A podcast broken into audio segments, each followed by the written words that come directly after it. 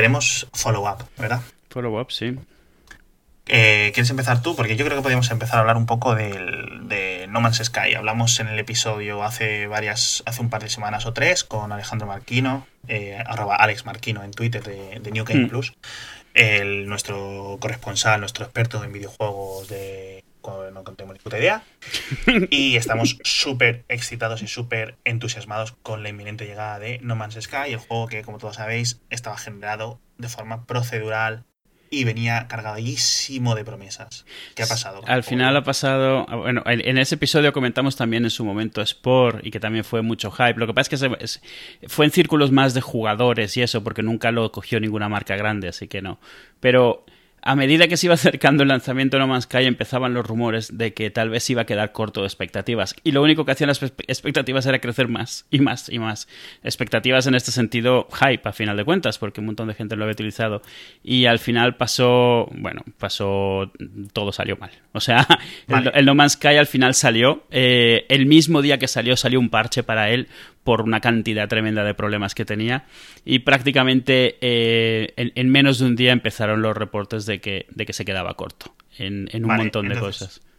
Yo aquí tengo dos preguntas. Una, eh, entiendo yo a nivel de desarrollo lo del parche en el día 1, en el día 0, es mm. algo casi habitual porque desde que se envían las copias a, los, a las tiendas físicas, claro. a lo mejor 20 días antes, 30 días antes, qué decir, y el ritmo de desarrollo final en un videojuego de este estilo, de este estilo de, estos estudios, quiero decir, esos 20 días se añade un montón de código, un montón de, parches, bueno, de parches de arreglos, cosas. Entonces, esos 20 días es normal que se hagan cosas interesantes o cosas eh, importantes, ¿vale? Entonces yo, yo solo, un parche de día cero yo lo veo normal. Bien es cierto que no vería normal, por ejemplo, 2 gigas de descarga, 50 gigas de descarga, no lo sé. No sé al final cómo está el mundo de los videojuegos hoy en día. Pero a nivel de desarrollador, es totalmente entendible y comprensible. Es decir, es mejor que haya que descargar un, poquito, que corresponda a esos 20 días o 30 días de, de, desarrollo que no ha llegado a la versión Gold del CD o del DVD o el Blu-ray que están en las tiendas, comparado con el que, por ejemplo, la gente se descargue online, porque se ha, podido subir la noche antes. Sí, aunque es cierto que este parche que salió, que además fue gigantesco, o sea, prácticamente cambiaba el juego completamente. O sea, es ah. realmente no es no ha sido un parche para, para limpiar algún bug pequeño o algo así. Cambiaron la forma en la que se genera el universo, cambiaron la forma de dónde están los planetas, resetearon todas las bases de datos. Eh, o sea, brutal. Los algoritmos de generación de un montón de cosas los cambiaron. Eh, cambiaron la forma en la que se, se hacía comercio, eh, cambiaron la forma de supervivencia. O sea, una o sea, está claro que lo que terminaron poniendo en, discos era una beta beta, por temas de tiempo probablemente. ¿Y en, tú crees que los 20 días, 30 días, eh, hay tanta diferencia para hacerlo tan, tan, tan, tan? ¿O es que la versión publicada, parcheada del día 1 era como más, no sé, más estable aún? O, o un, quiero decir, perdón, al revés aún poco estable, que es lo que por lo visto dice mucha gente que tiene mucho craseo, que, sí, sí, no, yo, se les para el videojuego. yo lo que he estado oyendo es que realmente era un cambio de un montón de cosas, de balance, de forma de jugar, y ni siquiera realmente de bugs de, de, no poder de jugar, sino más bien que hacían el juego más juego, al margen de más estable o no. Otra cosa es que al final aún así se haya quedado corto, pero el del día 1 es, es, brutal, o sea, es, es una versión de desarrollo prácticamente. De estas, no en cuanto a que esté incompleta, sino en cuanto a que te das cuenta, es como cuando, si alguna vez has, has probado una versión de desarrollo de algún juego tipo de rol, cuando te das cuenta de que los monstruos están totalmente desproporcionados porque todavía no han llegado a tunear el balance de juego contra tal, esto era lo mismo, o sea, no tenía sentido jugar porque no tenía ni pies ni cabeza. Eh, el problema es que todo lo que cambiaron para balancear el juego y hacerlo un poco más jugable, de todas maneras, seguía sin, sin resolver todas esas promesas que se habían hecho que no, el juego no cumple, no ha cumplido todavía y no tiene visos de que vaya a cumplir pronto, porque quién sabe si logre permanecer vivo hasta entonces. Y, Vale, porque entonces yo aquí tengo una duda, y una duda súper grande, el entusiasmo, eh, dices tú el hype, ¿vale? Em, esto viene del típico entusiasmo autogenerado por la propia comunidad, en plan, cada uno se empieza a decir, se empieza a hacer una bola de nieve, y va a tener esto y no sé qué, y no sé cuánto, o estaba creado o, digamos, eh, generado o propiciado desde los propios desarrolladores. No, es ninguno de los dos. Esto, para mí, el, principal culpable de todo esto, a mis ojos, obviamente cada quien tendrá su opinión, es Sony. Eh, Sony es ah. el que ha creado unas expectativas del juego que ni los desarrolladores podrían haber cumplido, ni realmente eran físicamente posibles. O sea, lo que prácticamente había prometido. O sea, no había ni siquiera prometido cosas específicas, sino te dejaba a ti correr la imaginación.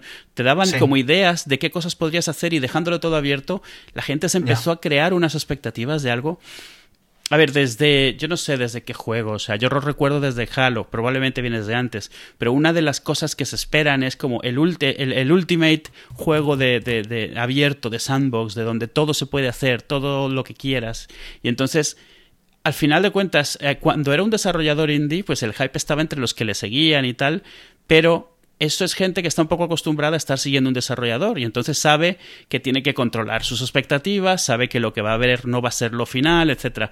Una vez que Sony entra en el juego y hace este hype para absolutamente todo el mundo, se rompen esas autolimitaciones, la gente no espera que les digan que, les vendan promesas, espera que les está vendiendo realidades. O sea, hype les está, el hype les está, que les están creando es por algo que les van a dar, no algo que puede que tengan en algún momento en el futuro o algo que requiera de su imaginación para ser como se los están diciendo. No ayuda, también es cierto que no ayuda que, que los desarrolladores entraron un poco en ese juego. No sé si por inocencia, por no perder la pasta, porque a lo mejor ha sido contractual a cambio de que eh, Sony les convirtiese su juego en un juego AAA. Eh, pero es cierto que, que ellos al final empezaron a no a decir que no a estas promesas. Luego te vuelves a ver esas entrevistas y te das cuenta de que lo están dejando todo muy abierto, pero por la forma en la que se estaba vendiendo, tú lo que, lo que entendías era sí, pero no te lo puedo decir todavía, y la realidad era no, pero a lo mejor en un futuro sí. O sea, que no es lo mismo, es totalmente diferente. Ya, pero eso al final es eh, parte, bueno, no quiero echar parte, la, o sea, no es en plan la culpa de los jugadores por llevar faldas cortas, ¿no? Pero quiero decir, cuando tú te dan una frase ambigua y tú quieres coger la parte positiva, la parte que te viene bien, la parte que te entusiasma más, ¿sabes? Cuando te están dando respuestas intencionadamente vagas a lo largo del tiempo, quizás sea un poco. No, a ver, aquí yo creo que todos han tenido culpa. O sea, los, no, o sea, Sony obviamente ha creado, ha, ha sido un amplificador del hype posible, llevando ese hype fuera de la gente que puede comprender lo que es un desarrollador y lo que es un juego que está a medias todavía. Eh, también, seguramente al entrar, ha creado una serie de limitaciones que el desarrollador original no tendría, como tienes que entregar en esta fecha, tenemos que sacar las cajas en esta otra fecha, tiene que costar esto, te puedo dar estos recursos. O sea, que, a lo mejor yo he leído dos, o sea, las dos críticas principales del videojuego de No Man's Sky son las siguientes. Una, las devoluciones masivas que ha habido, o sea, en plan, la gente está ejerciendo su derecho de consumidor, hmm. de que es un programa, como decías tú, a medio acabar. Hmm. Em, entonces la gente lo está devolviendo en masa. Mucha gente lo ha comprado en sitios donde no se puede devolver, porque lo han comprado en la web del desarrollador. Lo ha comprado, por ejemplo, a través de códigos de, tiendas de estas online que te dan un código, una clave para jugar al juego en vez de el juego en sí, por decirlo así. La gente que, por ejemplo, lo ha comprado en GOG, en GOG o en Steam, se ha podido devolverlo, aunque se han puesto un poco, pero la gente se estaba como coordinando en internet para decirse, no, mira, tienes que rellenar este ticket, enviarlo así, no sé qué, no sé cuánto. También he visto mucha gente que lo ha devuelto directamente físico, en plan, el propio Alex Marquino que comentábamos, eh, ha ido a una tienda de segunda mano, en Zex, el WeBuy, en, en Reino Unido, el WeBuy, aquí es Zex, y estaba, había como ocho copias del de PlayStation 4. Entonces, claro. bueno, yo entiendo que ha habido como desilusión. Otra de las, y la otra crítica es decir, el juego no está mal, pero no es un juego de 60 euros, de 60 dólares tú decías antes, es un triple A, es un triple A en el sentido del marketing que se le ha claro, hecho. Claro, claro, eso quería decir, sí. La verdad es que, no sé, no es, no es, la misma campaña de marketing, por ejemplo, que el GTA V. ¿vale? El Grand Theft Auto 5 tiene una campaña de marketing digna de la película de Transformers, por ejemplo, ¿vale? Pero, eh, decía la gente, hombre, es que esto, si esto fuera un juego de 30 dólares, de 20 dólares, ¿vale? Pues puede ser incluso entendible, valorable, tal. Y yo creo que es posible que ahí es donde estaba lo que dices tú de esa diferencia de racionamientos de Sony o de intenciones de Sony o de, de lo que quería Sony y de lo que quería el desarrollador Hello Games. Y no lo sé, la verdad. Yo me voy a esperar para jugar unos meses, a ver si lo arreglan. Eh, si no recuerdo mal, la gente hicieron algo parecido con Destiny. Eh, y la gente luego a los varios meses se ha viciado, se ha metido una viciada terrible a Destiny. Ya llevas un juego que tiene dos años, año y medio, año y medio yo creo, si no me equivoco, un año. Sí, sí. Entonces, bueno, eh, esto por la parte de No Man's Sky. Bueno, se nos olvidaba comentar una cosa, que es una bajada de jugadores online, que eso no sé cómo se podía mirar. No sé si lo has leído tú todo eso. No, no. Vale, pues hay una gráfica, lo pondré en los enlaces, en los que se va viendo como los picos de días de las horas de gente conectada online jugando. Pero estamos hablando de No Man's Sky, jugando este juego. Sí, de No Man's Sky. Había descendido un 90% de usuarios activos jugando en ese momento, desde el lanzamiento. O sea que digamos que la sangría es bastante, bastante grave. Pero bueno, yo creo que la verdad es que creo que el juego tiene potencial. Si es cierto es que cuando yo veo el juego y veo lo que se presentó en el FEX, en el mm. CES, perdón. No es, uy, en el CES, no, en, en el E3, dices, uff, menuda diferencia. Entonces yo entiendo un poco las críticas, ¿vale? Sí, sí, por supuesto. Y, y a ver, yo lo que creo que, intentó hacer Sony es un poco como, como Microsoft hizo con, con, Halo, que ya lo había comentado antes. Halo es un juego que en su momento se había anunciado, iba a ser un juego totalmente diferente al que fue. Eh, al final Microsoft lo compró para hacerlo un juego de lanzamiento, para hacerlo AAA, y le cambió un montón de cosas. La diferencia es que era un mercado diferente, era una consola nueva, solo se había visto un par de demos hasta entonces, no dos años de demos, y realmente podían hacer lo que fuese, y mientras el juego estuviese bien hecho, no había un hype porque no había nada que se estuviese viendo del juego. Aquí realmente es que se han creado unas expectativas, yo creo que asumiendo que al final la gente se lo comería así o tendría paciencia de ver cómo llegaba. Eh, no Man's Sky es un juego que no es muy diferente a otro relativamente indie que se llama Subnautica, que está por ahí. Es muy parecido, Subnautica la diferencia es que es eh, eh, subacuático, es bajo el agua. Pero es lo mismo, es estar descubriendo, es estar viendo cosas nuevas, lo que hay y tal. La diferencia es que Subnautica empezó igual que No Man's Sky, pero siempre ha sido un juego indie cuyas versiones de desarrollo, pues la gente ha ido entendiendo que tienen problemas y que poco a poco van mejor. Y hoy en día es un juego que está muy, a lo mejor, o sea, muy por detrás de lo que es No Man's Sky después de todo el dinero que se le ha invertido y sin embargo que es mucho más querido porque todos los usuarios que tiene son usuarios todos los jugadores que tiene han ido llegando porque veían de lo que iba y lo compraban estando a medias y lo han defendido a fuego porque a final de cuentas esa es la diferencia. Tú cuando entras en algo a medias como que te involucras más, es como quieres, sientes que eres parte de ese desarrollo. Más empatía, claro. Claro, pero al hacerlo, al intentar hacerlo un triple A y al final de cuentas triple A es tanto cómo lo tratas cómo se comporta. En este caso no se ha comportado como un triple A, pero se ha tratado como uno. Eso significa que le llega una cantidad de público muy grande que tiene cero tolerancia para la tontería. O sea, no quiere saber lo que es un desarrollador, no le importa si es una versión que luego va a mejorar. Y claro, sí que puede haber hecho que un montón de gente no le va a dar una segunda oportunidad al juego cuando, si es que alguna vez sucede, se pone bueno. Y el otro problema es que... Eh, a ver si el desarrollador ahora puede realmente terminar de crear ese juego, porque a lo mejor Sony te vas a la mierda, ya no tengo más dinero, esto no le veo sentido, y a lo mejor ya el desarrollador no puede salir de ahí, a lo mejor ha vendido la propiedad, a lo mejor ya no tiene control sobre lo que hace y ese juego que a lo mejor algún día iba a ser, ya nunca va a ser. Y es una lástima, eh, sería una, una gran lástima. Ya. Bueno, siguiente punto de follow-up. Eh, de otra, otra de las cosas que hemos estado, que nos han estado comentando, creo que ha sido un poco obvio, hemos estado últimamente hablando mucho de cómics y cosas así, y entonces nos han estado preguntando sobre cómics. Y hace unos días compartí la lista de cómics, digamos que ahora, lo que suele llamarse en la jerga de los cómics tu pull list. Tu pull list es viene de cuando en las tiendas de cómics tú tenías una serie de títulos y a medida que iban llegando, el de la tienda te los iba separando en una caja que era tuya y era para ti. Entonces, mi pull list ahora mismo, el otro día la compartí, o sea, significa los cómics que me estoy, digamos, leyendo al día, no de que de repente me baje una saga y me la lea, o de repente diga, bueno, vamos a ver qué está haciendo Superman estos días, sino mi pull list, los cómics que leo en cuanto salen, me di cuenta de que de treinta y pico títulos de superhéroes eh, tengo, tendré tres a lo mejor. Y de esos, ninguno es, digamos, eh, mainstream, si lo quieres decir. O sea, en el sentido de que no es Marvel, ni DC, Superman, ni Iron Man y Avengers. O sea, que les, les, suelo leer, pero realmente me da igual si pasan seis meses sin leerles y esto. y, y, y, entonces lo compartí. Y lo que estuvo mucha gente comentándome, bueno, mucha gente empezó a decir, bueno, ¿de qué va este? Tal, y les estuve comentando. Pero sobre todo lo que a la gente le interesó al estarlos explicando era ver cuántos realmente no tenían que ver con nada de superhéroes, absolutamente, nada de gente con licras puestas.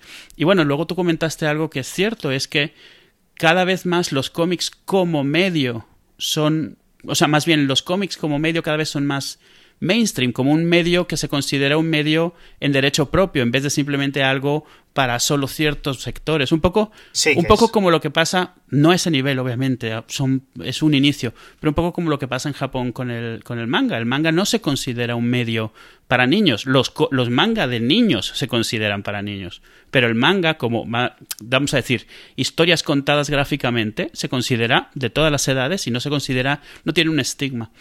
Y yo lo que creo, lo que yo comentaba, eh, es que parecería una tontería, pero todas estas pelis y series de superhéroes que sí que son de superhéroes y son de cómics, en el fondo un poco lo que están haciendo es darle un poco de credibilidad a los cómics de la gente que dice, bueno, vamos a ver de qué va esto, pero no quiero leer sobre Superman y no quiero leer sobre el Capitán América.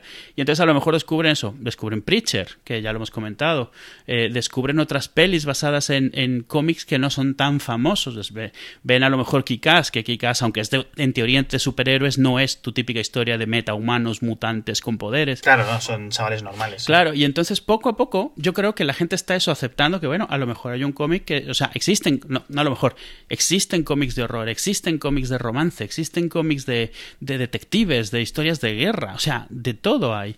Y no solo eso, incluso a lo mejor te, te, interesan las historias de superhéroes de la misma manera que te puede interesar, yo qué sé, porque para mí es un paralelo muy obvio, la mitología griega, ¿no? Porque al final de cuentas son, son semidioses. Pero no quieres tener que ver qué ha pasado los últimos 60 años con Superman y los últimos 50 años con el Capitán América. Pero resulta que hay un montón de líneas de cómics, incluso con superhéroes, que al no estar atados a tantas décadas de, de, continuidad, están pudiendo contar historias muy interesantes, tanto de construyendo como simplemente dando un giro a la típica historia de superhéroes que está siendo mucho más atractivo que leer pues, las últimas aventuras de, de Spider-Man. Y, y, es cierto, o sea, me pareció, o sea, me pareció un detalle, o sea, un, comentario muy cierto. Y, yo desde entonces lo que estaba es tratando un poco más de compartir eh, cómics y eso. Y, no sé, a lo mejor algún día podríamos hablar de cómics que no sean de superhéroes o, o, o, con otra idea diferente, dependiendo de lo que quiera escuchar la gente, por, por darles recomendaciones. Hmm, perfecto. Lo que yo sí he estado leyendo, eh, porque no es, no, leyendo opiniones sobre el tema, no, leyendo es los propios cómics. Eh, la nueva, el nuevo relanzamiento, por decirlo así, de DC, que se llama DC Rebirth, y que eso digamos que es como una nueva continuidad. No sé muy bien exactamente los hechos, sé que ha habido como un, un, un espacio en blanco de 10 años en el que han aprovechado como para tener un poco de margen histórico, o decir, darse como un poco de, lienzo en blanco, por decirlo así, que el, don, el Doctor Manhattan de, Watchmen es el que estaba, era el que había hecho como, digamos, la parte, este salto, ¿no? Este, este lienzo en blanco, algo que había, que había hecho el propio Doctor Manhattan. Pero lo que voy es que dicen que están muy, muy, muy interesantes todas las líneas argumentales nuevas. Las líneas nuevas están muy bien. 8, 9. Sobre todo comparando con la anterior relanzamiento, con el anterior reinicio, que fue el nuevo 52. Sí que tenía reviews mixtas, o sea, reviews mixtas, opiniones mezcladas, o de todo. Pero está siendo bastante unánime en DC la cosa.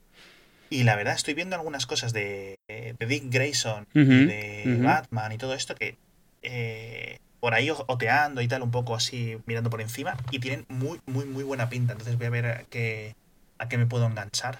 Para... Sí, la verdad es que pinta bastante bien. Eh, DC lo que se ha dado cuenta es que tiene que dejar de intentar de jugar al juego de Marvel, porque DC nunca ha jugado al juego de Marvel y no sabe jugarlo y además sus personajes no se prestan al juego de Marvel.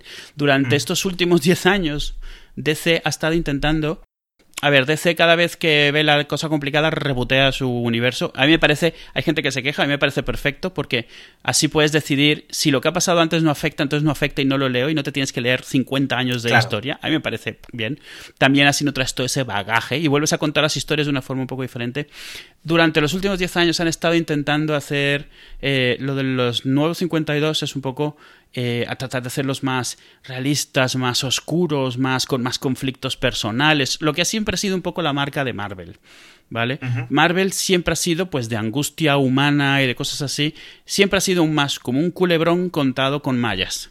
Mientras que DC, o sea, al final se, se encuentra en el medio, pero DC siempre ha sido un poco más tratar de alcanzar ser estos iconos, mientras que Marvel siempre ha sido como luchar contra las, eh, los problemas. Son dos formas de atacar el tema de cómo llegas a ser un superhéroe y eso, y los dos son válidos, pero una vez que creas los personajes de cierto tipo, es muy difícil ponerlos en otro tipo. O sea, es muy difícil hacer que Superman tenga angustias, porque es un dios a final de cuentas. No, o sea, no puede, o sea, no entran las historias, entran con calzador y se nota mucho. Y entonces lo que hicieron Reverse realmente es resetear los personajes a como eran en una de las mejores épocas de DC. O sea, que es la justo anterior de los 52, en el sentido de, de quiénes eran, cuál era su origen, esos. No todos, solo los rescatables de algunos de Nuevo 52 los han mantenido porque estaban haciéndolo muy bien. Y yo he estado leyendo parte de los textos de Reverse y la verdad es que están muy bien. O sea, y, y los que estaban especialmente mal los han deshecho. O sea, eh, Constantine, por ejemplo, eh, estaba siendo un desastre en los nuevos 52, pues en el nuevo, en Reverse, otra vez están volviendo al Constantine, al Hellblazer, que fue, digamos, el que le gustaba a la gente y el que, el que molaba, ¿no?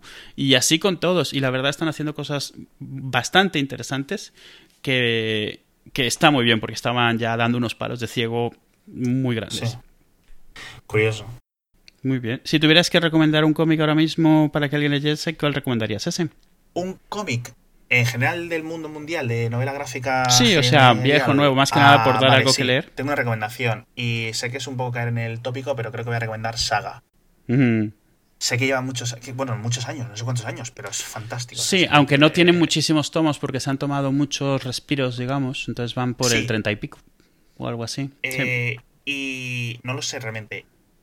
Eh, no lo acabo de leer con lo cual no sé la duración, realmente no sé si estoy en el nudo, en el, ¿sabes? No estoy cerca del desenlace, no sé en dónde, qué parte estoy a nivel narrativo, ¿no? ¿sabes? Es como, por ejemplo, eh, X. Em, pero es fantástico, de hecho, lo estaba viendo y decía, por favor, serie, película de Sí, sí, sí, sí. Y el autor se niega, no recuerdo el nombre, no me sale el nombre del autor, lo voy a poner en, la, en, el blog. Se niega categóricamente a hacerlo.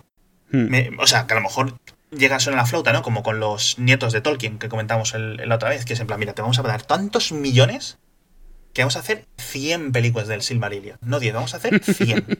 y los nietos y los bisnietos de Tolkien, bien, no sé qué tal.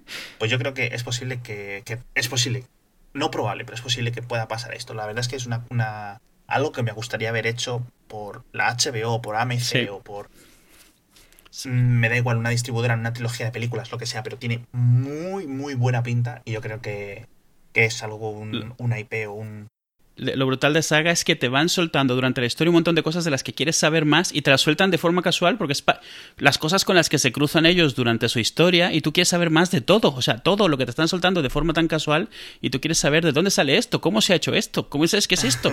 O sea, es un poco, alguna vez alguien lo, explicaba que es como la primera vez que, que ves Star Wars, donde todo en ese sitio se está dando por sentado, pero tú quieres saber cómo funciona absolutamente todo. Claro. y hay mil historias que contar. Exacto. Y eso es lo que he comentado mil veces que es lo que me gusta.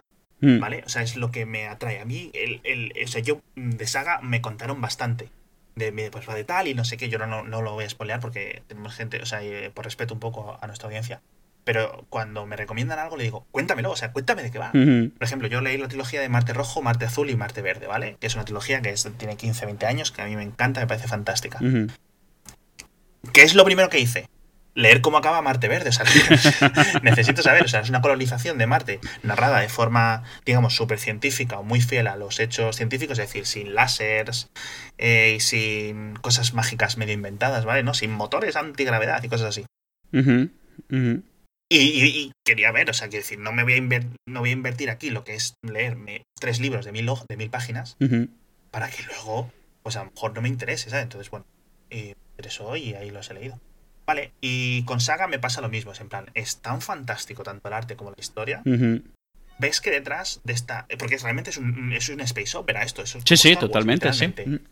Tiene, o sea, tiene mogollón de Star Wars. No copiado adaptado, ni muchos tropos cogidos palo a palo. Es decir, tiene ese aire, ¿no? Tiene un, aire, un aire de ópera espacial. Sí, sí, totalmente y tiene un, un trasfondo, un lore muy, muy, muy grande. Y eso es lo que me encanta. Lo que pasa que me, me, me echó para atrás lo que dijo el autor, que por cierto tengo aquí el nombre delante, Brian K.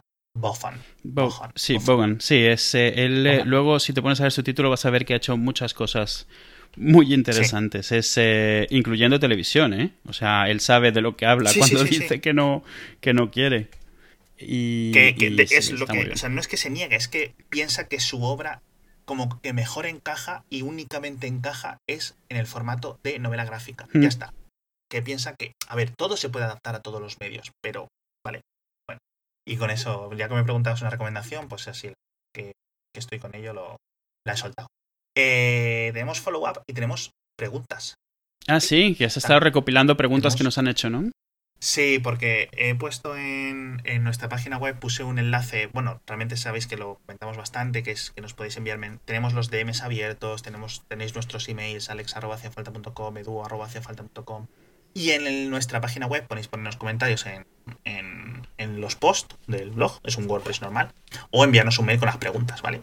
Y he recomendado varias. Eh, mm. Y tengo aquí, voy a leer un par para que no nos pasemos, ¿vale? De tiempo pero y luego dejamos más para otro día. Voy a hacer un, voy a comentar una de tecnología, ¿vale? Eh, para cambiar un poco el tema de un poco de cultura esto. Sí. Eh, estuve leyendo un tuit, eh, no es una cultura, no es una pregunta realmente, pero me pasó un, un tuit mi amigo Antonio, Antonio Saban, y decía que el, el, el tuit lo publicaba Paolo de el editor del androidelibre.com, bueno, el, el, coordinador o el, o el fundador de, del blog. Decía, hace, hace, más de 5 años que compré mi MacBook Air. El que venden ahora tiene un Core i5, 4 GB de memoria RAM, 128 GB de flash SSD, como el mío, hace 5 años. ¿Vale? Fin del tweet. Eh, yo estoy un poco en la situación similar a, de, a la de Pablo. Tengo eh, el, MacBook de mi mujer de hace 4 años o así, ¿vale? Y un MacBook del trabajo. El MacBook del trabajo es el nuevo y el otro, y tienen las mismas especificaciones. Es un Core i5, 4 GB de RAM, 128 GB de SSD. Perfecto. Es decir, en ese sentido, lo que dice Paolo es verdad, ¿vale? ¿Cuál es lo que no sé si Paolo no lo ha valorado o no ha querido valorarlo o no ha caído o no le cabía en el tweet? No puedo estar yo en su mente. La batería del nuevo, por ejemplo, es literalmente el doble de duración. La SSD también es mucho más rápida y el Core i5 también es mucho más rápido. Es decir, no es un salto espectacular, ¿vale? Pero por ejemplo en batería sí es un salto espectacular. Y al final es lo que le está pidiendo la gente, yo creo, a los desarrolladores. Y aquí es una cosa que Apple tampoco puede hacer mucho. Es decir, por ejemplo, cosas que yo sí comentaría del MacBook Air que me gustaría que fueran mucho mejores, que están en la mano de Apple. Por ejemplo, en la mano de Apple no está. Eh, no puede poner chips que Intel no haya hecho aún, ¿vale? Porque no lo controla. Puede poner, por ejemplo, 8 GB de RAM en la versión base o 256 GB de SSD en la versión base, pero yo creo que se va quedando un poco bien, para, al menos para mi uso está bien. Pero yo sí le echo en falta, por ejemplo, que hubieran aumentado la resolución de la pantalla en los Mac. Pero luego, claro, veo la evolución de los fabricantes de portátiles, digamos, de la competencia, los Dell, por ejemplo, los XPS nuevos están súper bien. Y Hewlett Packard también tiene una nueva gama buena, Lenovo. Y se están quedando así. Hay, hay versiones en plan mm, de pantallas 4K, pantallas súper buenas, etcétera, pero son portátiles que se van a los 2.000 euros, a los 1.900 euros. ¿Vale? Entonces ya no estamos en la misma liga que el MacBook Air, esta liga de los Mac, de los, de los Ultrabook, hmm. ¿vale? Si es cierto que, por ejemplo, fabricantes como Lenovo, no, eh, Lenovo, no, Asus, perdón, Asus, sí tienen su ZenBook, que es el equivalente al MacBook, por ejemplo, decirlo así, es decir, especificaciones muy similares simplemente, pero con, con iOS, eh, o sea, perdón, con Windows 10 en vez de MacOS. Y está no a la mitad de precio, pero sí está rozando los bastante menos dinero. O sea, 300 dólares menos, 400 euros menos, algo así. Entonces, la gente que quiere optar, pues tiene más beneficios de que nunca, pero tampoco es que no haya habido evolución, ¿vale? Por decirlo así. Como todo en Apple, es un mundo saber por qué hacen estas cosas y yo no puedo entrar a defender lo que no defiendo, pero simplemente este tweet me, me quedó resaltado y cuando estuvimos hablando Antonio y yo. Claro. ¿Vale? Eh, tengo una pregunta de Plex que esta es para ti, ¿vale? Pero bueno, es un poco para los dos. Pone, el otro día hablabais de Plex y OpenFlixer. Por cierto, no sé por qué, lo tengo apuntado aquí en el Trello esto. No sé por qué no he apuntado el nombre, pero bueno. El otro día hablabais de Plex y OpenFlixer, pero no me quedó claro qué clientes usáis ni qué entornos concretos tenéis montados. Anónimo, porque no sé. Anónimo pregunta. Anonymous. es que copié, copié los, las preguntas rápido así, en plan desde el móvil, para tenerlas aquí apuntadas y no tengo el mail a mano. ¿Qué entorno de concreto tenemos montado? Voy a responderte yo porque el mío es súper sencillo. Yo tengo un microserver de HP, que es un ordenador realmente, un ordenador normal, no es un Synology ni nada, es un X86 con una AMD Turion, que es una patata, literalmente, que le da bastante como para tirar el Ubuntu que tiene instalado. No sé ni qué versión de Ubuntu tengo montado, una LTS de estas de, de, soporte de largo, largo tiempo. Creo que la 12, no, será la 1404, imagino y le tengo puesto Plex Server. Ya está. Bueno, tengo puesto también una cosa que baja torrents y cosas así, pero ya está, no tengo más. ¿Tienes puesto Plex, eh, o sea, tienes medios ahí puesto, tienes pelis ahí puestas, o realmente es para estar en la red de Plex y, aprovechar los, otros servidores de Plex? Tengo películas, de hecho, al, final... Sí, sí, sí, sí. Pero no tengo una librería, por ejemplo, tan grande como la tuya. Al final tendré, lo mío, lo mío es un poco diógenes, así que tampoco es que la vaya a defender mucho. Todos te lo agradecemos. Eh, bueno, yo por contar lo que yo tengo, eh, yo tengo, bueno, tengo un Synology en el que hasta hace poco tenía todos los discos y todos los medios. Eh, hace poco moví todos lo que son películas y series a, un, a, una carcasa de cuatro discos Firewire USB 3 que tengo conectado al Mac. Es un Mac de 2008, pero en este es en el que tengo el servidor Plex y lo que estoy usando el Synology nada más es para transmission realmente, ya nada más, y en cualquier momento lo puedo jubilar. Bueno, lo estoy usando también para backups y Time Machine, pero ya no lo uso para nada de Plex por temas de limitaciones que estaba empezando a encontrar y no me estaba sirviendo. Al final lo que tengo es un iMac de 2008, de finales de 2008, haciendo de servidor de Plex, digamos, de toda la casa y hacia afuera. Está... Eh, como este, este Mac es muy viejo y su Wi-Fi es muy lenta, lo que está desconectado por Ethernet a un AirPort Extreme que está conectado a un Airport Express, que es donde está conectado también el, eh, el, Synology. Entonces el Mac ve directamente por Ethernet lo que son las series y, eh, y, pelis. Y en el otro extremo de la red de Airport tengo un Airport Extreme que está debajo de la tele, al que está conectado la tele. Entonces, a final de cuentas, la televisión es una Samsung que tiene un cliente de Plex para Samsung nativo y también tiene el Apple TV nuevo porque lo usamos para Netflix y estas cosas y a veces vemos Plex desde ahí. Y ahora mismo mi mujer está, Itzel está en su cuarto viendo Plex mientras yo estoy grabando en una tele que lo que tiene es un Chromecast de los nuevos instalado y eh, está y lo controla desde el iPhone. Lo que tengo en casa, que es un poco inusual, son dos Wi-Fi. Tengo la Wi-Fi por la que hago todo lo que no tiene que ver con Plex, que es la que comparte el router de Telefónica, y tengo una Wi-Fi que es la del airport, que es en la que se hace todo lo de Plex. ¿Por qué lo tengo así? En parte por las rutas. Esta, esta Wi-Fi que controla el Airport Extreme, lo único que tiene tráfico es entre mi Mac o sea, entre Plex y la tele. Entonces nunca hay interferencia de nadie que pueda estar haciendo otra cosa que estará utilizando la otra Wi-Fi que es la del router. Y la otra razón es porque el router de Telefónica de cuando es todavía no tenía eh, Wi-Fi de alta velocidad, mientras que los dos AirPods sí lo tienen. Entonces son capaces de comunicarse a 5 GHz en Wi-Fi AC y va mucho más rápido que si tratase de usar el de Telefónica. Entonces realmente tengo dos Wi-Fi en casa, uno para Plex que se llama Edwo Plex y otro que no es para Plex que se llama solo Edwo, que usan los móviles internamente. Mientras que el iPad, mm, los Chromecast, eh, la, Samsung y los Apple TV utilizan la red de Plex y entonces van un poco, van a otra velocidad. Y al margen de eso también entra mi madre desde su casa en Alicante a mi Plex desde iOS y mi hermana desde Brighton eh, a través de un tablet eh, o desde la web, un tablet Android o desde la web a Plex también. Entonces siempre tengo que estar viendo a ver quién está colgándose para, para ver si, o sea, antes de reiniciar el servidor o lo que sea. O sea que tú cuando, eh, cuando vuelves a casa lo que haces es ponerte el, gorro de sysadmin, básicamente. Sí, sí, prácticamente, pero bueno.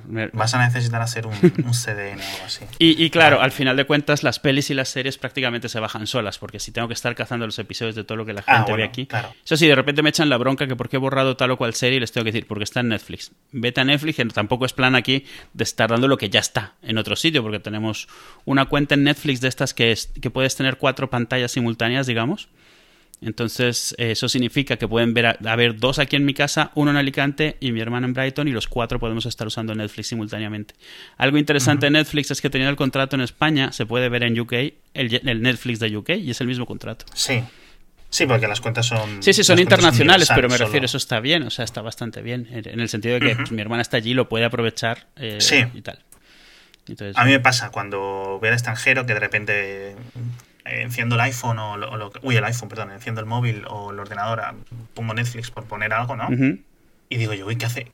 ¿Qué hace aquí esta serie? ¿Sabes? ¿O qué hace Futurama aquí? Digo, han puesto Futurama en Netflix. no, me suena que estuviese, claro. Ah, no, es porque estoy en este país o lo que sea, vale. Claro. Vale, eh, última pregunta. Voy a dejar el resto, solo voy a meter las de tecnología. Voy a dejar varias que nos habéis enviado, cosas de Warhammer y cómics y tal para otro día. Madre mía. Eh, primero, porque no tengo la respuesta a tope. y no me dado tiempo a daros una respuesta así en plan detallada y, la verdad es que son cosas que preferiría responder más detalladamente. Eh, la última pregunta de tecnología es, Alex comentó hace tiempo que se había comprado un Remix Mini y le he visto comentar eh, con otras personas en Twitter el tema de usar tu terminal Android, es decir, el, smartphone, como PC principal. ¿Realmente piensas que eso va a despegar? Y yo, eh, si es cierto, yo me compré un Remix Mini, que para la gente que no lo conozca, es un aparatito de 60 euros, hmm. que es básicamente del tamaño de, un teléfono móvil un poco grande, ¿vale? Por decirlo así, como una Nintendo 3DS nuevas, de las grandes XL. No sé si es una buena referencia o no, pero bueno. Eh, como una Moleskine, quizá de tamaño. Bien. Eso básicamente lo que es es un teléfono móvil Android sin pantalla. ¿Vale? Eh, la única, digamos, emisión de imagen que tiene multimedia es a través de un cable HDMI que tú le conectas y lo pones en un monitor. Una vez que lo conectas a cualquier monitor o una tele o lo que sea que tengas el HDMI, ¿qué es lo que ves? Eh, Android normal, pero con un lanzador, un launcher específicamente pesado para teclado y ratón. ¿vale? Tiene dos puertos USB en el que le conectas teclado y ratón por cable, o los puedes conectar por Bluetooth también si quieres. Y lo que te crea es, digamos, la gente que, bueno, no sé si tú lo, conoces obviamente, pero todo el mundo más o menos conoce cómo es un móvil Android cuando lo lanzas, ¿no? Eh, los iconos, el, el drawer de la lista de aplicaciones, etcétera. Y lo que te hace es te crea una barra inferior similar a la de Windows 10, un menú lateral eh, muy similar también al de Windows, de inicio, se, se listan las aplicaciones, las aplicaciones te quedan en ventanas flotantes, etc. ¿Por qué no lo uso día a día? Que no, ha sido, no lo considero una excepción, pero no está nada mal. Eh, pero tampoco lo uso. Que es, es porque, a pesar de que va bien, mm, es por no andar quitándolo y poniendo. Es por un tema de sitio. Y bueno, al final el rendimiento no es el que yo esperaba. Es un, termina, si no me equivoco, como con 2 GB de RAM y un procesador de doble núcleo, de 4 núcleos, que está bastante bien. No recuerdo ahora mismo cuál es el procesador concreto, lo voy a poner las especificaciones en el sitio. Va bastante bien, pero no me va para ser, digamos, mi ordenador principal. Además que no tengo un monitor en casa, con lo cual mmm, tendría que andar tirándolo o usar, no sé. No me tiene sentido a mí en casa justo, ahora, ¿vale? Pero, eh, creo que es el futuro, efectivamente, creo que es el futuro al menos para mí es la promesa que nos vendieron los de Microsoft con el tema este de Windows 10 unificado, es decir, que los teléfonos móviles que iban a sacar con chip Intel, porque recordemos que Windows 10 va tanto en chips Intel como en chips ARM, x86 ARM, etc. Y Windows Mobile al final se decidió que mm, solo iba a salir en ARM, es decir, la, tecnología, por ejemplo, que usan todos, casi todos los teléfonos Android, que usan los iPhone, que usan los teléfonos Windows de Windows Phone de estos últimos años, porque Intel, que hacía los chips móviles de x86, dijo que se bajaba del barco, ¿vale? Y que dejaba de hacerlo. Con lo cual, lo que tenemos es un Windows 10 Mobile que puede hacer muchas de las cosas que nos prometió Microsoft, pero no tiene las ventanas flotantes, digamos, lo que tú tienes un Windows 10. Es decir, la magia esta de llegar a, Tú tienes tu móvil completo, que al final son unas bestias pardas de procesamiento. Llegas a casa, lo conectas al orden, lo conectas a un monitor. Llegas al trabajo, lo conectas a otro monitor. Te vas al metro, tiki tiki tiki tiki, sigues donde lo has dejado, ¿vale? Mm. Simplemente las ventanas se convierten en ventanas flotantes. Digamos, hay, hay más cosas, tiene que haber como más soporte, es decir, más cosas, más cosas más potentes a nivel de cosas que hacemos en el escritorio en el día a día, ¿ves? O por ejemplo, no puedes abrir dos, dos veces la aplicación de YouTube, cuando en tu ordenador de escritorio sí puedes. No puedes abrir dos ventanas de navegador, cuando en tu ordenador de escritorio sí puedes. ¿vale? Ese tipo de cosas, ¿vale? Para luego el tema de botón derecho, clic derecho, doble clic, etcétera, funciona eh, esta adaptación de Android bastante bien, pero yo creo que efectivamente es el futuro. Y yo creo, además, que va a llegar antes de la mano de Google que de la mano de Microsoft. No sé por qué, pero esa es la impresión. Mm, ¿En qué, en qué fundamento mi impresión? Android N, la versión nuevísima de Android que ha salido hace esta semana, es decir, que da como un 0,1% de adopción durante unos meses, eh, viene con esta opción de los menús flotantes activados. Perdón, desactivados. Es decir, ya está incorporado en Android, pero no lo suficientemente como para dárselo al público, ¿vale? Es decir, está como oculto en los menús de desarrollo. Eh, lo está probando y funciona bastante, bastante bien. ¿Vale? Entonces, eh, por ejemplo, un Galaxy S7 es un procesador o un HTC 10 o un Huawei P9, cualquier móvil de gama alta o los Nexus nuevos que van a salir. Son unos procesadores brutales unas, eh, una GPU también a nivel gráfico también muy brutal. Estamos hablando de móviles con 4 GB de RAM, 6 GB de RAM, el OnePlus 3, por ejemplo. Mm. Que decir, comentábamos antes los MacBook, ya tienes más potencia. Es cierto que el procesador no es al nivel de un Core i5 de Intel, ni de lejos, ¿vale? Pero oye, para el 99% de las cosas te viene muy bien y sobre todo te ahorra tener un portátil o te ahorra tener un ordenador de escritorio en tu casa si realmente no lo quieres. Simplemente tienes un monitor, que los monitores cuestan bastante poco dinero comparado con, por ejemplo, con comprar un ordenador entero, obviamente, con comprar un iMac que te tienes que ir a, a, a 1000 euros, 1500 euros, 2000 euros, etcétera.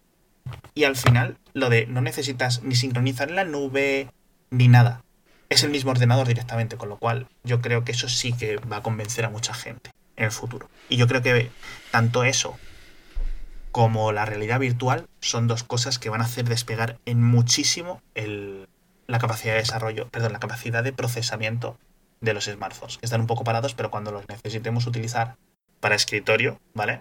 Eh, a nivel mainstream, eh, podrá ser. Yo, yo creo que a, lo que nos, a lo que nos vamos a acercar es más algo, algo que existía, que era bastante común a, en principios de cuando la, la, computación personal, cuando los ordenadores personales eran, habían de varios tipos y elegías realmente el que te, el que te podías permitir o el que hacía lo que necesitabas pero no podía hacer otras cosas eh, eh, igual de bien. Durante muchos años eh, nos hemos estado moviendo hacia una homogeneización donde todo es x86, todo, Mac, PC, lo que sea, y ahora de nuevo empieza a reconocerse que para un montón de cosas no es necesario, para un montón de cosas una RM simple con algunos chips dedicados para ciertas cosas que una RM no puede hacer, puede que sea suficiente. A mí me parece que lo que vamos a, llegar, y no me parece que falte mucho para eso, es que van a ver, o sea, vamos a empezar de nuevo a comprender la diferencia entre PCs, no voy a decir de pro, pero un poco, o sea, con mejor equipo o diferente equipo más especializado y PCs para usar en casa para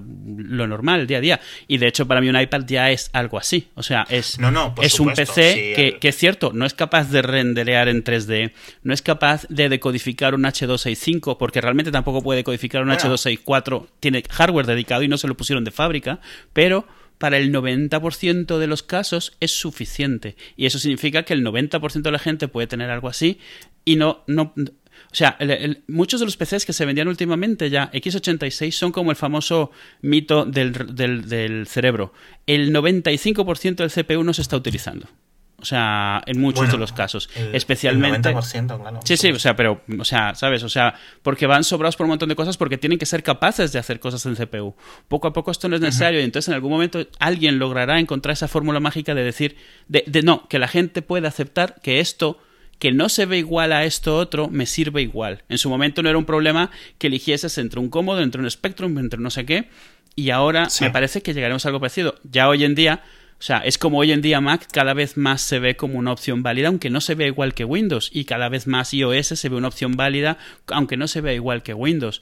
Me parece que estamos enseñando de nuevo a la gente que no necesita comprarse lo mejor posible, eh, ni lo más barato posible, sino que hay combinaciones que, que, les valen mejor o peor. Eso sí, significa que muchas veces vas a comprarte algo y a lo mejor te empiezas a aficionar a algo que en tres años ya lo que compraste no te sirve.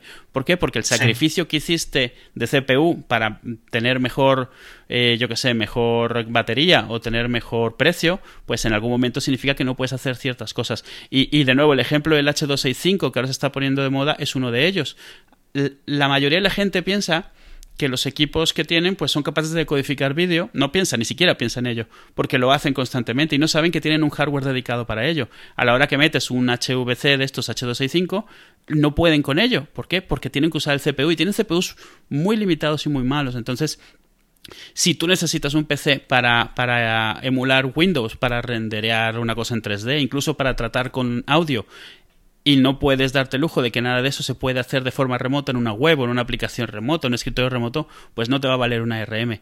Si lo único que necesitas es usar tres hojas de cálculo, cuatro aplicaciones que, que no necesitan grande CPU y puedes utilizar un montón de servicios web, pues obviamente, igual que te vale un iPad, te puede valer un, un, ordenador basado en ARM más potente que un iPad, menos potente tal vez que, que un Super Pentium, pero es que no necesitas un Super Pentium. Incluso para super jugones, realmente cada vez más el, esfuerzo lo están haciendo las tarjetas gráficas. Entonces tú no necesitas un gran CPU, necesitas una gran tarjeta gráfica, pero si en algún momento se logra separar de manera que tú puedas tener, o sea, esto, o sea, lo del ARM, pon tú un PC ARM al que le puedes poner las mismas tarjetas gráficas o, comprarlo así, pues a lo mejor se vuelve una opción viable. Hoy no estamos ahí todavía, pero es como si estuviésemos yendo en esa dirección. No es que cuando se discute, por ejemplo, que si Apple va a dejar de fabricar Intel, pues no, no va a dejar de fabricar Intel. Hay un montón de cosas que no se pueden hacer todavía hoy si no es en un Intel, porque, porque a final de cuentas es lo que hay. Pero para un montón de cosas sí que puede que decida dejar de usar Intel o dejar de usar procesadores fuertes. Y, y cada vez más la gente se lo plantea como algo válido. Itzel, en casa, mi mujer, no utiliza un PC en casa desde hace seis años. Literalmente. Solo lo utiliza cuando necesita hacer algo del trabajo que requiere aplicaciones del trabajo que solo van en Windows.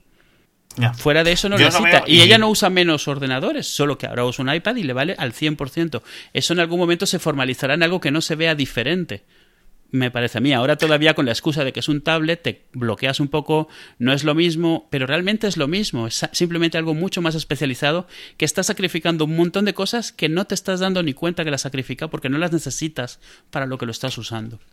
Fíjate, yo lo veo un problema que es posible que sea compatible con lo que tú dices o que sea una visión alternativa. Eh, poniendo el ejemplo del iPad Pro de Apple y el MacBook, el MacBook a secas, el hardware es ya muy similar. Estamos hablando de un Core M de Intel, que no es un Core i3, pero bueno, es un Core M eh, comparado con el A9X que lleva el iPad Pro, tanto el de 10 pulgadas como el de 13 pulgadas.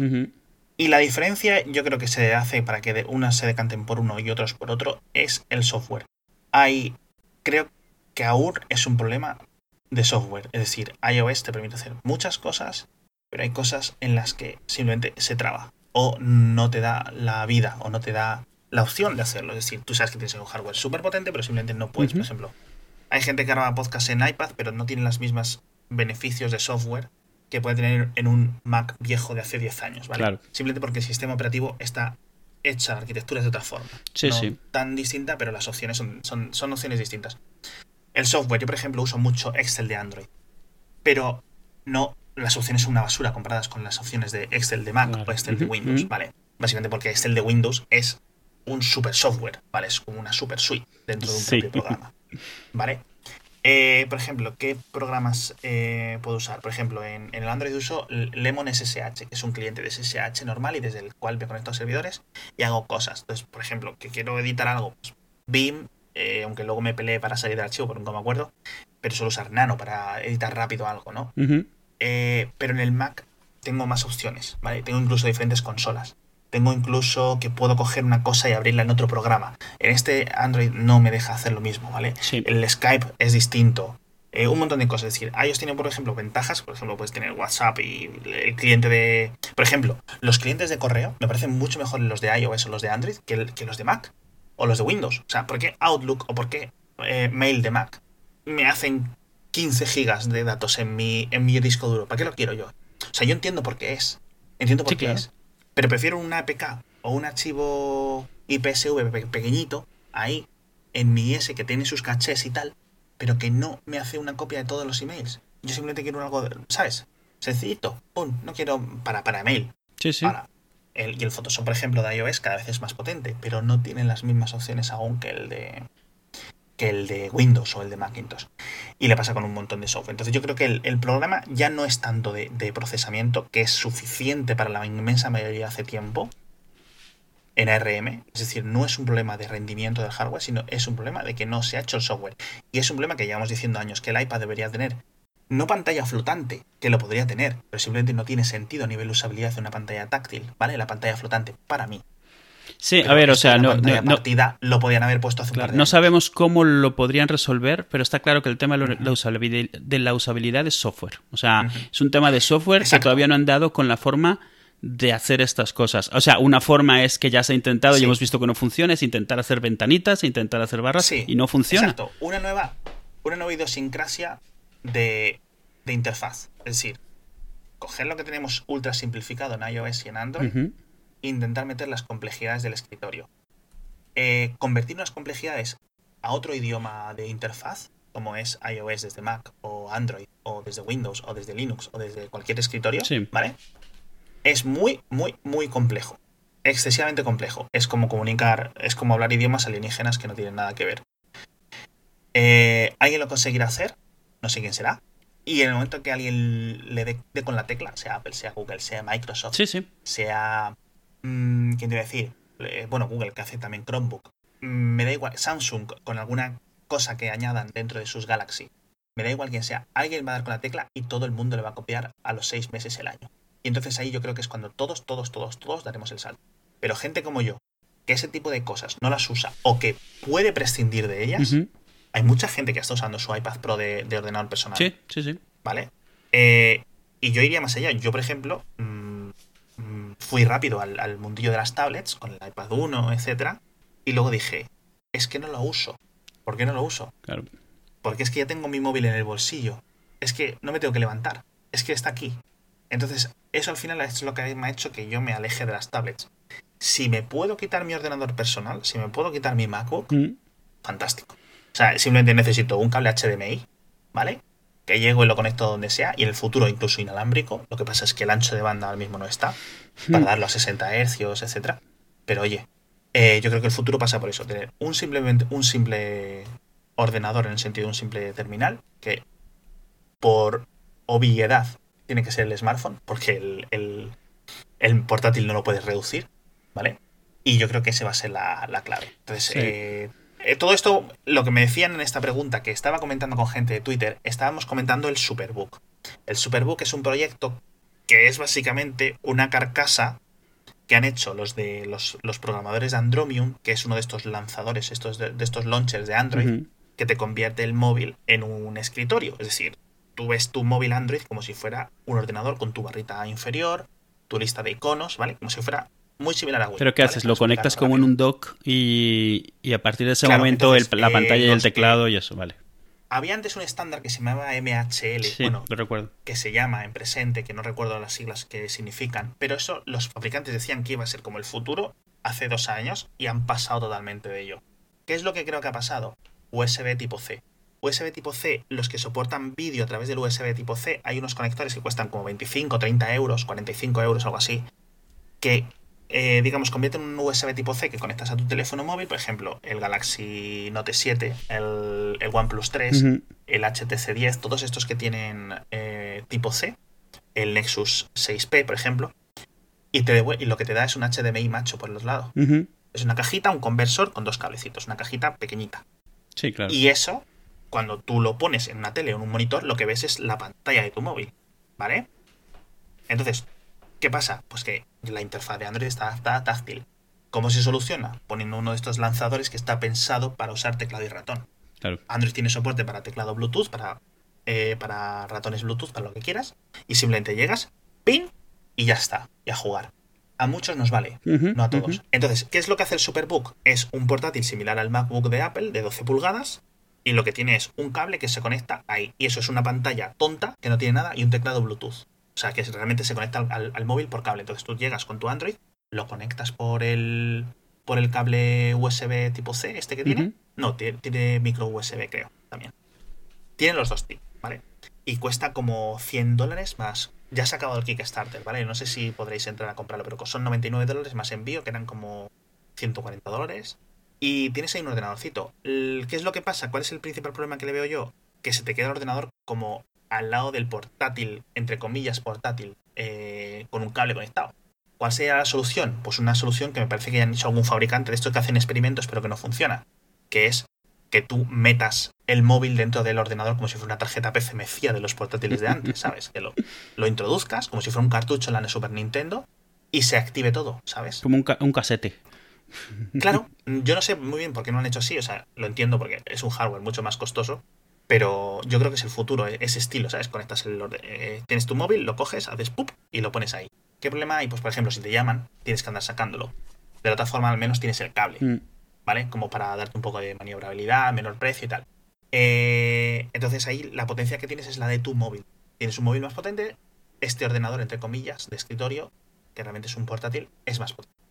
Me parece una idea fantástica, me parece que todo, todo, todo, todo va a ir hacia ahí. Y todo esto, todo sin hablar de que eh, Chrome OS eh, soporta en algunas versiones ya de los portátiles, porque lo van activando para determinado hardware. Eh, soporta aplicaciones de. soporta Google Play, la, tienda de aplicaciones de, de Android de Google. Con lo cual tú tienes Chrome OS completo, normal, y aparte al lado tienes ventanas flotantes con tus aplicaciones de Android. Eso me parece también un un híbrido frankensteiniano raro, pero por lo visto a alguna gente le, le soluciona bastante bien. Pero es gente, si es cierto que lo que he leído, es gente a la que Chrome OS ya le valía. Con lo cual, si te da Chrome OS y encima tienes toda la extensa biblioteca de aplicaciones de Android, pues imagínate, ¿sabes? Puedes tener el, Gmail de, tablet o el Gmail de, de smartphone ahí al lado, pequeñito, en un lateral sin que, sin que moleste, perfectamente. Pues oye, pues muy bien, fantástica idea. Eh, estoy viendo que nos hemos subido hasta la hora y yo creo que lo deberíamos de dejar aquí, ¿no crees? Vale. Vale, porque en, una de nuestras eh, máximas nuevas de esta es no irnos a la hora. Queremos, además que, no sé si lo estás viendo tú, mm, me están dando hasta rabia los, los, podcasts, tío, de hora, de hora y media. A mí no. Y antes era como lo habitual para nosotros, mm. pero cuando incluso estoy escuchando yo podcast, es como, chavales al grano. Sí, más bien es eso. Yo, yo no es que me estén. A mí no me molesta lo que duran. De hecho, tengo algunos podcasts por ahí que he visto episodios de tres horas. Pero mientras sea ameno, mientras esté tenga buen ritmo y eso, no, tengo problema en pararlo y seguirlo mañana, un episodio, lo que sea. Pero sí es cierto que un episodio de una hora y pico, eh, que realmente te das cuenta que podría estar en media hora, empieza a desesperar un poco. Totalmente de acuerdo. Ok, uh, esperemos que os haya gustado. Recordad que tenéis. ¡Ay! Bueno, con esto ya súper acabo, ¿vale? En nuestro sitio web, en haciafalta.com, hemos puesto todo el archivo de nuestros posts, que antes no estaban, o estaban solo en el RSS, o no teníamos web durante mucho tiempo, porque antes teníamos la sección en Vocial y luego tuvimos el SoundCloud y no sé qué, y ahora lo tenemos un WordPress normal, como un podcast de toda la vida de Dios, que tiene su WordPress, su página de Twitter, su página de iTunes, su, su RSS, etc. Entonces ahí tenéis un WordPress normal que podéis poner en los comentarios. Y tenéis todo el histórico, si queréis, para escucharlo ahí, capítulo a capítulo, si queréis escucharlo en la web, si queréis recomendarlo, si queréis comentar cada uno de los capítulos y poco más. Adiós. Adiós.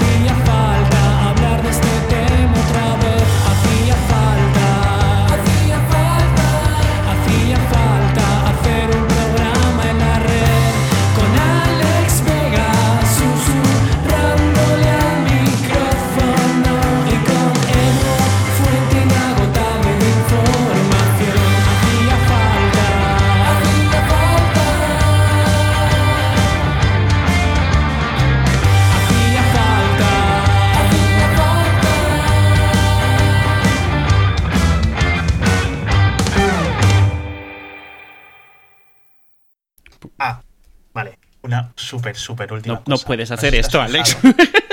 Pero en el episodio, esto es una cosa que me voy a meter conmigo mismo. En el episodio 83, no se lo digas a nadie, el título está mal. ¿Está mal? ¿Es del de otro episodio? Pone eh, episodio 83, dos puntos. Twitter, Fundación y Twitter, segundo tweet. Es una referencia a, las tres etapas que comentábamos de Twitter y un poco la, coña con lo de Fundación. La trilogía esta de Asimov. Pero está mal porque sería Twitter, Twitter e Imperio y segundo Twitter, no Fundación y Twitter. Pero se me fue la pinza, nadie me ha dicho nada, yo lo he dejado ahí colgado. Ah, más de uno se ha metido queriendo ver la referencia a Fundación en el episodio y se ha quedado un poco con las ganas, ¿eh? Bueno,